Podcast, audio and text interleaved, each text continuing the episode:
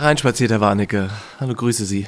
Hallo, Herr Flügge. Freut mich, Sie wiederzusehen. Sie sind dieses Mal auch ein bisschen vielschichtiger gekleidet. Es ist jetzt kalt draußen so langsam. Die Sonne scheint nicht mehr. Die diese heißen Nächte, die wir hinter uns hatten, mit teilweise an ja fast 30 Grad, die liegen hinter uns. Jetzt wird's kalt. Also es wird kalt. Ähm, Zeit, eine Jacke anzuziehen. Und äh, außerdem gehe ich ja davon aus, dass Sie mit gutem Beispiel vorangehen und keine Heizung eingeschaltet haben.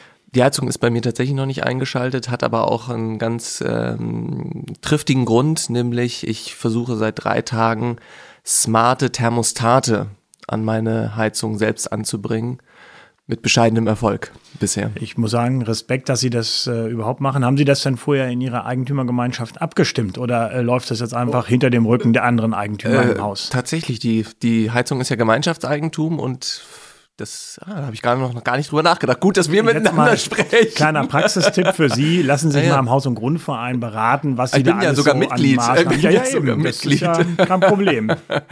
Ach, Tatsache. Muss ich abstimmen. Ehrlich gesagt, äh, ich bin mir jetzt äh, auch nicht ganz hundertprozentig sicher. Da können Sie auch nochmal in die Beratung aber, gehen. Äh, ja, das könnte ich an der Stelle Gehen auch nochmal machen. Aber ich habe halt den, den, den Vorteil, dass ich mich gegen das Stadtzentrum entschieden habe und im Grün wohne als Eigenheimer. Und das heißt, ich bin der, der Herr meiner eigenen Heizung. Sie sind Heizung. der Herr Ihrer Heizung. Und, ja, soweit meine Frau das zulässt. Und genau, ich wollte gerade sagen, da gibt es ja noch eine, noch eine vorgeschaltete ähm, Machtinstanz. Und vermutlich haben Sie auch Fußbodenheizung. Heizung. In der Tat, das ist äh, ja heutzutage der Stand der Dinge und äh, das ist, ich glaube, ich hatte gar keine Wahl, äh, vor einem äh, Jahrzehnt, äh, wesentlich äh, ob man da jetzt ja. mit Fußbodenheizung oder Heizkörpern arbeitet. Auf jeden Fall ein großer Vorteil für alle, die das bereits haben. Damit ist das Haus, ein Haus mit Fußbodenheizung Niedertemperatur geeignet und dann eben auch tatsächlich perspektivisch mit einer Wärmepumpe zu versorgen. Ja. Bevor wir uns jetzt quasi in diese, ähm, ja, in dieses Spezialwissen vertiefen, Herr Warnecke, aber ich hatte es schon, ähm, wollte es schon sozusagen mit meinen neuen smarten Thermostaten, in Klammern, die noch nicht funktionieren, Klammer zu, anmoderieren. Die Energie wird teurer. So. Und das, was wir tagtäglich in den Medien lesen, ist so ungefähr nach dem Tenor, teuer geht jetzt die Welt zugrunde. Ja, also Energiekosten steigen massiv an, Klammer auf, bei mir sind es bisher nur 20 Prozent. Ähm, in den Medien lese ich ja ähm, von Schicksalen bis zu 500 Prozent. Die allgemeine Preissteigerung ist hoch. Ähm, ist das quasi jetzt der Anfang vom Ende, Herr Warnecke? Ich hoffe nicht, dass es der Anfang vom Ende ist, ähm, sondern äh, dass die Politik namentlich und der zuständige Wirtschafts- und Klimaschutzminister Robert Habeck ähm, da noch das äh, Ruder rumschmeißt und sich vielleicht von der einen oder anderen ideologischen Idee, die in den letzten Wochen in sich getragen hat oder muss auch sagen versucht hat äh, äh umzusetzen, entfernt.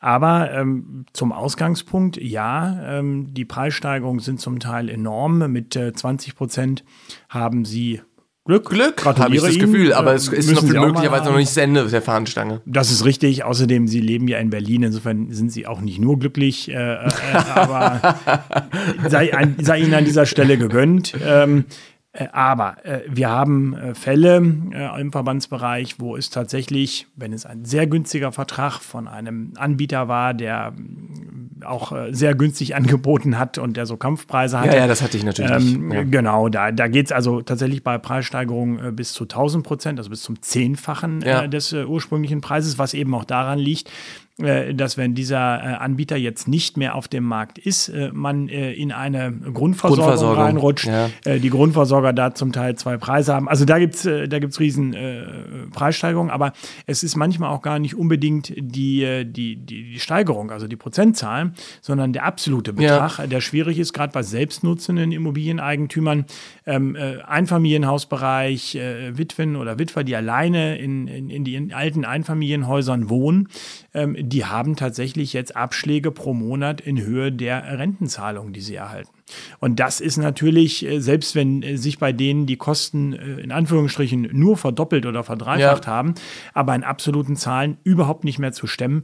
Und äh, das ist ein Problem, das wir gerade im ländlichen Raum sehr, sehr häufig sehen. Und da tun sich die kommunalen Gasversorger derzeit auch nicht äh, unbedingt positiv hervor. Ja, also das möchte, da kommen wir gleich drauf zu sprechen, ich möchte das nochmal zurückstellen. Ähm wir blicken ja in den letzten zehn Jahren auf wahrlich fette Jahre zurück, ja. Also es, äh, trotz Corona-Krise mit einigen Ausreißern ging es uns ja wahnsinnig gut. Jetzt äh, ja, kommt die Zeitenwende in jeder Hinsicht. Ähm, also ob uns nun endgültig die Armut droht, wissen wir alle nicht. Ja, ähm, ähm, oder muss man das alles nur so ein bisschen ins Verhältnis setzen? Also ist das jetzt einfach so ein, äh, wird es am Ende nicht so schlimm kommen, wie wir alle denken? Also wenn ich das wüsste, ganz ehrlich, äh, ich weiß auch nicht mal, ob ich es hier verraten würde, dann würde ich jetzt ganz geschickt investieren. ähm, nein, äh, man kann es, glaube ich, Stand heute nicht sagen, weil natürlich sehr maßgeblich ist, äh, wie die Energiepreise sich in den kommenden Wochen und auch gar nicht mal in den Monaten im Sinne von äh, Dutzenden Monaten, sondern vier, fünf, sechs Monaten entwickeln. Wir haben ja schon jetzt die Situation, dass es äh, in unglaublich vielen Wirtschaftsbereichen zu Schwierigkeiten kommt. So, wenn sich jetzt die, die Energiepreise wieder einpegeln, dann kommt vielleicht der ein oder andere Wirtschaftsbetrieb durch. Wenn wir jetzt aber erleben, dass wir ähm, äh, Abwanderung von Unternehmen ins Ausland erleben, weil die Energie dort günstiger ist, äh, weil sie sicher zur Verfügung steht. Und wir dann äh, auch in einen Bereich reinrutschen, wo wir Arbeitsplätze dauerhaft verlieren, wo die Wirtschaft äh, in eine Rezession rutscht, dann glaube ich, ähm, ist das vielleicht so ein bisschen der Anfang vom Ende. Aber das kann man, ich glaube, jetzt Stand heute erstmal noch nicht sagen. Das wird die spannende Frage sein, wie sich im Laufe des Oktober und November die Energiepreise, das heißt die Preise auf dem äh, Gasmarkt entwickeln. Sie hatten es ja gerade schon angedeutet, also insbesondere die kommunalen Versorger, bei denen ja nicht wenige Menschen in Deutschland oder von denen nicht wenige Menschen in Deutschland versorgt werden, die stehen häufig ganz besonders ähm, vor dem vor dem sozusagen finanziellen Kollaps. Ähm, was, was wollen Sie damit sagen genau?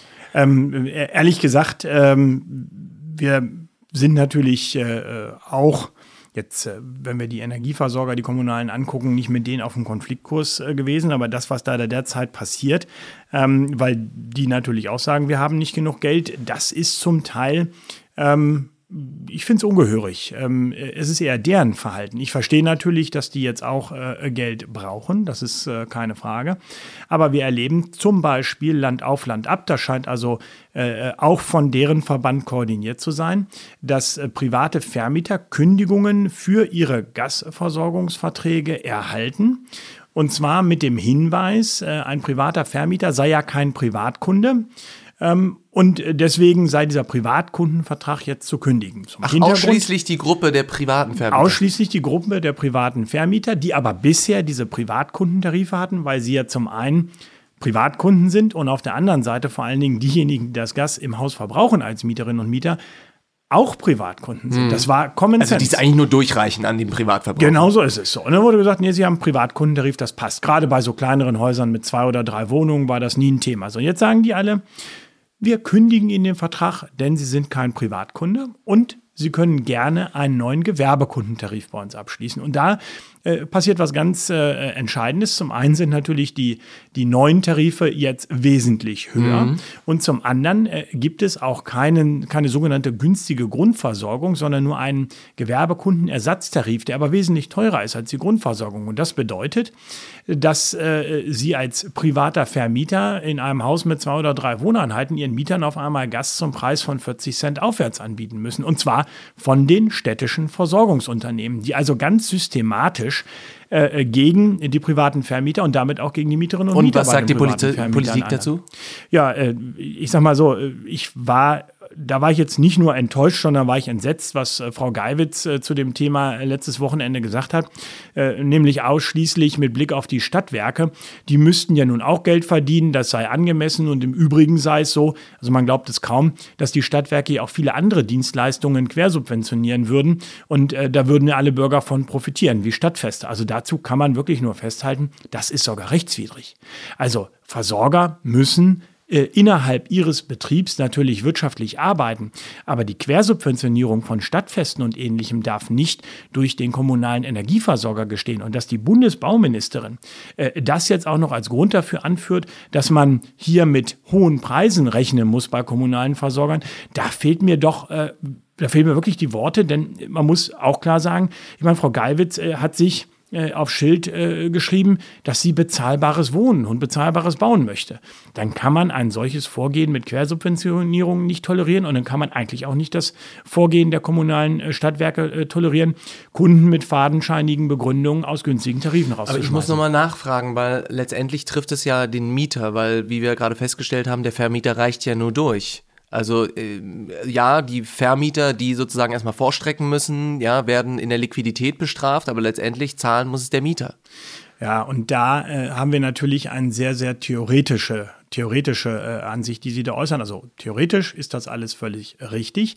Ähm, aber äh, erstens, wenn Sie jetzt äh, eine Verdopplung oder Verdreifachung haben und äh, zwei oder drei Wohnungen plus die eigene Wohnung äh, hm. auch äh, haben und für alle diese Einheiten auf einmal pro Monat, ich sage jetzt mal nur 200 Euro mehr bezahlen müssen, dann sind das im Monat bei drei Wohnungen und der eigenen ganz locker 800 Euro mehr. Das sind auf ein halbes Jahr vorgestreckt äh, viereinhalbtausend Euro. Also das sind schon keine kleinen Bereiche mehr, über die wir hier reden. Das sind große Summen. Und dann äh, ist das Ganze natürlich nur theoretisch, dass irgendwann im nächsten Frühjahr oder Frühsommer mit der Betriebskostenabrechnung das Geld zurückkommt, wenn die Mieterinnen und Mieter das nicht dann noch solvent können, sind. Dann äh, wo, wo sollen die dann das Geld hernehmen? Oder vielleicht über wo die Entlastungspakete. Der, das vierte wurde ja schon mit dem dritten angekündigt. Tja, äh, ich nehme an, das ist bitterer Sarkasmus. Äh, äh, das klingt zumindest ein wenig so, wenn Sie das so sagen. Aber was soll denn 300 Euro Prämie oder Energieprämie für jeden, die dann auch noch versteuert wird? Ja, das macht bei dem einen ähm, ganz ohne Einkommensteuer sein, bei dem anderen ist es bis zu 50 Prozent. Da bleiben also zwischen 300 und 150 Euro netto übrig. Aber das für jedermann. Da gibt es ganz viele Leute, die das Geld nicht brauchen, andere, die viel mehr Geld benötigen. Das dass das einfach so pauschal rausgehauen wird. Also ganz ehrlich, so werden wir nicht durch den Winter kommen. Da muss jetzt mal gezielte und überlegte Politik her. Und die sieht man ja bei der, bei der Bundesregierung derzeit Aber, in keiner Herr Warnecke, Form. Nochmal, hätten Sie es denn gerecht gefunden, wenn die Bundesregierung gesagt hätte, wir geben nur den Einkommensschwachen ähm, diese 300 Euro und ab einer bestimmten Steuerquote, also möglicherweise ist das der Entscheidungsparameter, ja, nur beispielhaft, äh, die kriegen gar nichts. Ich äh, weiß nicht, ob dieser Ansatz äh, äh an über 80 Millionen Menschen in diesem Land äh, individuell heranzutreten der richtige Ansatz ist. Ja gut, hab, jetzt ist die äh, Politik pauschal herangetreten. Das müsste dann noch in ja, ihrem in, in Sinne sein. Ja, ich, ich habe ja gerade gesagt, äh, dass ich 300 Euro Bürgergeld von dem beim einigen nur 150 ankommen, bei anderen vielleicht 200, andere 250 Euro. Das wird den meisten Menschen nicht weiterhelfen. So, das ist also äh, ein Tropfen auf den heißen Stein, der schlichtweg verpufft. So, jetzt sagten Sie, fragen mich, was, was hätte man besser machen können oder was hätte man richtig ja. machen können? Und da sage ich, dass ich nicht den Ansatz für richtig halte, äh, pauschal an 82 Millionen Menschen ranzugehen, sondern äh, es wäre aus meiner Sicht besser gewesen zu gucken, wie man die Einkaufspreise für das Gas bei den ungefähr 1000 Versorgern, die wir in Deutschland haben, so gestalten kann, dass die Gasversorger äh, die, das Gas zu einem für die meisten Menschen bezahlbaren Preis weitergeben können. Wer richtig in der Klemme sitzt, für den gibt's ja dann noch also Wohngeld. Das wäre kein Problem. Gaspreisdeckel. Ähm, Gaspreisdeckel klingt an der, an der Stelle negativ. Nein, man müsste den. Äh, nein, das meinte ich jetzt völlig wertfrei. Äh, nein, ich würde das, äh, ich bin gegen Preisdeckel und Preisbremsen. Das, das bringt auch nicht richtig was weiter, sondern das Geld hätte oder sollte aus meiner Sicht zu den Versorgern hingehen, damit die ähm, die Lücke zwischen einem mhm. äh, noch bezahlbaren Tarif und dem, was sie auf dem Markt derzeit bezahlen müssen, weil der Staat ja äh, durchaus mit der Verknappung zu tun hat.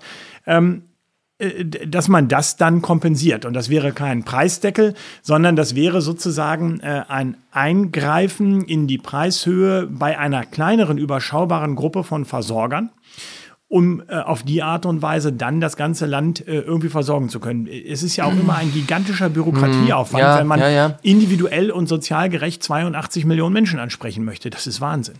Jetzt ist es ja so, das Thema Moratorium ist gerade schon gefallen. Also es, äh, wir erleben ja jetzt nun innerhalb von zwei, drei Jahren die zweite Krise in Anführungsstrichen. Erst war es die Corona-Krise, jetzt ist die Ukraine und die Energiekrise für uns äh, als Konsequenz. Gibt es, sehen Sie denn Parallelen? Gibt es denn sozusagen äh, möglicherweise Gelerntes im Nachhinein aus der Corona-Krise, was man jetzt wieder möglicherweise ins Spiel bringen kann bei dieser Ukraine- und Energiekrise, die wir jetzt erleben?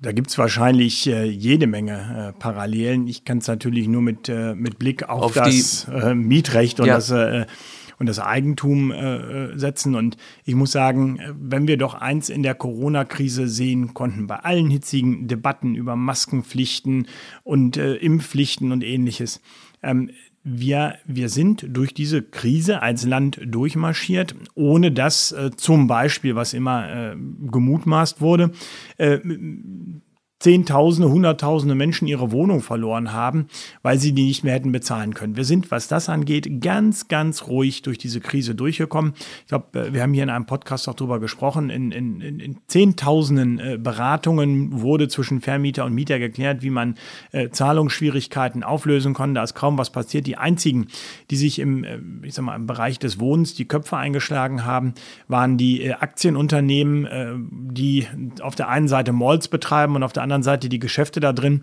weil jeder für seine Aktionäre das Beste rausholen wollte. Die konnten sich nicht einigen. Aber die normalen Bürger haben sich äh, flächendeckend in diesem Land wunderbar geeinigt. Man sieht bei den Kündigungen oder bei den Prozessen überhaupt nicht, dass wir Corona hatten. Das ist alles ganz normal geblieben. So. Und ich glaube, diese Erkenntnis, dass die Menschen ähm, wenn es um Wohnraum geht in diesem Land, zumindest die privaten Vermieter und die Mieterinnen und Mieter, dass die vernünftig miteinander umgehen, ohne dass es zum Beispiel eines Moratoriums oder eines speziellen Kündigungsschutzes äh, bedarf. Das wäre eigentlich etwas, was man äh, aus der, äh, der Corona-Krise hätte mitnehmen können und sagen können, jawohl, wir haben verstanden, ihr geht äh, auch ohne gesetzliche Hilfen miteinander sinnvoll um. Dass äh, jetzt auch da wieder die Bundesregierung, äh, namentlich die Bundesbauministerin, schon wieder Forderungen aufstellt, als stünden die Menschen auf der Straße. Ich, ich sage Ihnen ganz ehrlich, ich verstehe es nicht. Das ist Parteipolitik, das ist Rangeln um Aufmerksamkeit, aber das ist keine Lösung der Situation, die wir jetzt haben. Also ich fasse zusammen, dieses Vertrauen, muss man jetzt mal leider so sagen, dieses Vertrauen schenken die Politiker den privaten Vermietern nicht. Dieses Vertrauen ähm, ich, ich sage jetzt mal so, ähm, man, man will es nicht gewähren, um sich selbst eine politische Spielwiese zu geben. Und das ist eigentlich das Erschütternde. Ähm, wir haben ja derzeit nicht einen Mangel an politischem Handlungsbedarf. Es gibt ja äh, genug Themen, um die man sich kümmern könnte. Auch gerade die Bundesbauministerin sich kümmern könnte. Die äh, hat ja eigentlich gewaltige Aufgaben aus dem Koalitionsvertrag heraus, nämlich den Bau von 100.000 Sozialwohnungen pro Jahr und weiteren 300.000 frei finanzierten Wohnungen pro Jahr. Da Davon sind wir auch äh, durch den Krieg äh, bedingt, äh, den Krieg in der Ukraine, meilenweit entfernt. Wir haben äh, Mangel an verschiedenen Baustoffen.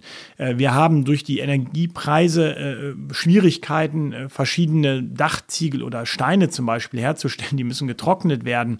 Dafür braucht man auch äh, Gas, äh, weil man Öfen braucht. Ähm, also da, da, da sind so viele Herausforderungen und stattdessen gehen wir auf ein Feld wie dieses Moratorium, das ja überhaupt, selbst wenn es, selbst wenn es so käme, ich sag mal ganz vorsichtig im ja. wenn es so käme, käme das ja überhaupt erst zum Tragen, frühestens im nächsten Sommer. Zwei, drei Monate nachdem die Betriebskostenabrechnungen äh, an die Mieterinnen und Mieter verschickt worden sind.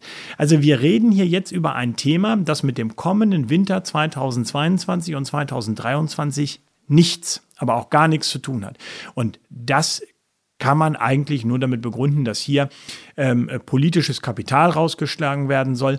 Ähm, und ich verstehe ehrlich gesagt nicht, dass in dieser Situation, ich meine, wenn man sich so unterhält, die Leute kommen ja schon ins Grübeln äh, angesichts des Krieges, ein Krieg in Europa, angesichts der, der Flüchtlinge, der, der, Situation der Menschen äh, in der Ukraine, angesichts äh, dem, dem Energiepreisentwicklung, angesichts der Inflation, dass man in der Situation dann noch künstlich Themen äh, aufmacht. Ähm, das äh, beim besten Willen dafür habe ich kein Verständnis. Meinen Sie denn, dass ähm, wir haben ja auch in den, in den letzten Podcasts häufig darüber gesprochen, dass die Menschen sich über die letzten Jahrzehnte hin immer mehr Wohnraum erlauben, ja? Also meinen Sie denn, dass die jetzt nun gestiegenen Energiepreise, die ja möglicherweise auch nie mehr dieses Niveau äh, sozusagen erreichen werden, was wir einmal hatten, dass die dazu führen, dass die Menschen jetzt sozusagen sich immer weniger Wohnraum erlauben, den sie aber heizen müssen? Ja, also äh, das ist definitiv, wird, wird eine der Folgen äh, sein. Ähm, ich weiß, ich mache mich immer nicht beliebt, wenn ich sage, äh, dass die Kaltmieten äh, auch in Berlin äh, günstig waren. Nicht, nicht billig, aber sie waren günstig für die Masse der Bevölkerung. In den vergangenen fünf Jahren sind die Kaltmieten kaum, also um 8 Prozent gestiegen, die Löhne in Berlin um 18 Prozent, verdrängt man auch gerne. Und ja, wir haben auch in Berlin von Jahr zu Jahr gesehen, dass die Menschen sich pro Kopf mehr Wohnfläche erlaubt haben. Aber das wer jetzt einen Indexmietvertrag hat, der steht jetzt das erste Mal. Können wir ja. gleich gerne drüber ja, okay. reden, über den Indexmietvertrag. Äh, aber jetzt äh, nochmal zu den Heizkosten. Und da war natürlich die Tatsache, dass man äh, vergleichsweise günstig auch eine Vier-Zimmer-Wohnung als eine Person beheizen konnte, das, das fiel erstmal nicht ins äh, Gewicht. Und deswegen äh, das Ja auf Ihre Frage. Ähm, ja, jetzt wird Heizen von größeren Wohnungen, äh, die von ein oder zwei Personen nur bewohnt werden, natürlich äh, richtig teuer werden für die Menschen da drin. Und deswegen werden die Energiepreise im Zweifel dazu führen, ähm, dass die Menschen sich auf kleinere Wohnungen äh, umstellen und wieder zurückziehen, weil es zu teuer wird. Die einzige Frage ist jetzt, wie kriegt man Bewegung in den Markt rein? Wenn jetzt alle auf einmal nach kleineren Wohnungen gucken ähm, und dann nur größere frei werden, wird es ein Weilchen dauern, bis sich dann für die größeren Wohnungen vielleicht Familien oder Wohngemeinschaften finden und dann, äh, ich sag mal, auch genug äh, Flexibilität auf dem Markt zum, zum Umziehen herrscht. Aber grundsätzlich ja, äh, ich glaube schon, dass der, damit auch ein Trend zur weniger Wohnfläche losgelöst wird. Die Indexmiete?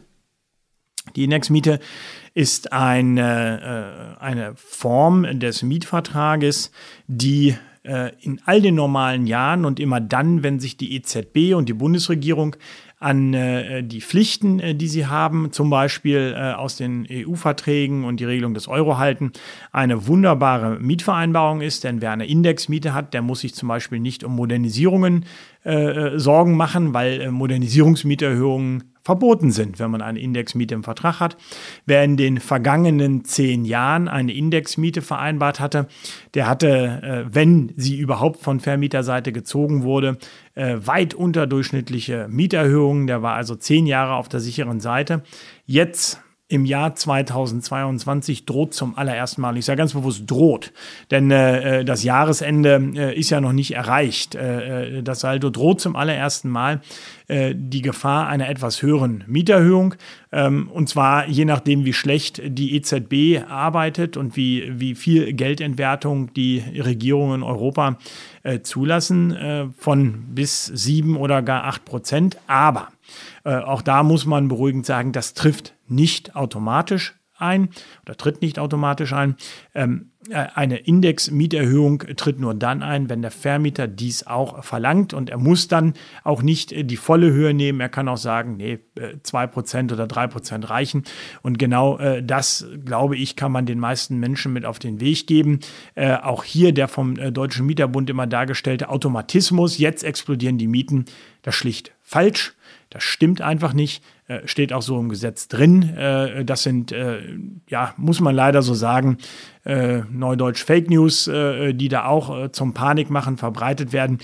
das insgesamt ist ein Modus, den der Mieterbund und jetzt ja auch Teile der SPD fahren, ähm, die ich nicht, ich sage es ganz ehrlich, auch nicht gutheißen kann, bringt uns gesellschaftlich überhaupt nicht voran, wenn wir immer diesen, diese Zwietracht sehen und das bei Gründen, äh, die überhaupt noch nicht äh, real geworden sind. Wir haben bisher keine Index-Mietvertragsmieterhöhung. Herr Warnecke, wir wissen, kürzlich habe ich einen Kommentar gelesen von einem Kollegen von Ihnen, äh, der sagte, es ist momentan schwer, Ratschläge zu erteilen, weil sich die, ähm, ja, weil sich die Lage tagtäglich ändert. Und äh, gerade in der Beratung, die ja nun, für die auch Haus und Grund ja wesentlich steht, ist es, wird es immer schwieriger, sozusagen auf morgen und übermorgen zu schauen. Ähm, kürzlich habe ich bei einer Recherche einen Artikel vor sieben, äh, der sieben Jahre alt ist, im Handelsblatt gelesen. Da gab es wohl eine große Diskussion, was denn das Geschäftsmodell von übermorgen für die Energiekonzerne ist. Denn es wurde angenommen, dass Strom bald mehr oder weniger null Euro kosten wollte. also vor sieben Jahren waren die Energieversorger in einer großen schön. Krise. Wie werden wir morgen eigentlich noch Geld verdienen? Und ähm, nur ein paar Jahre später merken wir, ähm, wie es um sie bestellt ist. Herr Warnecke, ähm, was interessiert mich heute und morgen? Das ist jetzt erstmal der Einbau meiner äh, smarten Thermostate. Die smarter sind als die Anwender. Das, äh, also und die ja vielleicht auch, äh, ich weiß jetzt nicht, eine linke und eine rechte Hand dafür, um das Ganze äh, hinzubekommen, oder? Also ich würde gar nicht mal sagen, wenn ich das mal ergänzen darf, auch da stecken Sie nicht gleich den Kopf in den Sand. Das ist ja auch so ein Stück weit ähm, Berliner Mentalität, dann einfach aufzugeben und zu sagen, vielleicht bin ich gar nicht smart genug zum Einbau der Smart Meter. Wenn Sie, es gibt so viele verschiedene Produkte und die deutsche Industrie hat hat es mal wieder auf unnachahmliche Weise geschafft, 20 äh, verschiedene Standards auf den Weg zu bringen, damit ja kein, äh, kein Gerät mit dem anderen kommunizieren kann und man immer in der eigenen äh, Lösung arbeiten muss. Und dafür hat sie dann aber zum Ausgleich eine Arbeitsgruppe für diese ganzen Geräte Smart Home beim Bundeswirtschaftsministerium mit Unterstützung und einer Geschäftsstelle auf den Weg gebracht, wo man sich jetzt darüber unterhält, ob man da nicht mal einen Standard schaffen sollte. Also ich würde sagen, nein, diese Geräte sind ähm, in Teilen, jetzt mal vorsichtig formuliert, äh, kleine Insellösungen geschaffen von Spezialisten und hier und da vielleicht auch noch nicht äh, so ausgereift, äh, dass man die ohne weiteres und ohne Schwierigkeiten an Mann bringen kann. Insofern ähm, seien Sie da ein bisschen entspannt. Ich kann Ihnen aber auch sagen, ähm, wenn Sie einfach äh, die Heizkörper ordentlich bedienen, die Thermostate, äh, überlegt, äh, dann kommen Sie auch ohne äh, Smartphone gut durch den Winter. Sie müssen daran denken. Smartphone habe ich, Smart Meter. Ja. Smart Meter, ja. ja. gut, aber Sie wollen das ja dann über Smartphone bedienen, die Smart Meter, oder? Ja, ja, einer funktioniert ja. schon. Ich habe heute schon mal ähm, probeweise, auf, probeweise auf hochgedreht. Und es kam, es kam tatsächlich auch was raus. Das ist schön. Das liegt dann aber an der Haustechnik, wenn ich ja sagen darf. Herr Warnecke, ich lade Sie herzlich heute Abend ein, zu mir nach Hause zu kommen und mit der Zange die alten, die, die restlichen alten Thermostate noch abzuklemmen. Komischerweise äh, habe ich heute Abend was vor. Das habe ich mir schon gedacht. Ja, Sie kennen mich ja nicht äh, anders, nicht? Herr Warnecke, ich darf Sie verabschieden und wir sehen uns bald wieder. Alles klar, bis die Tage. Danke. Tschüss.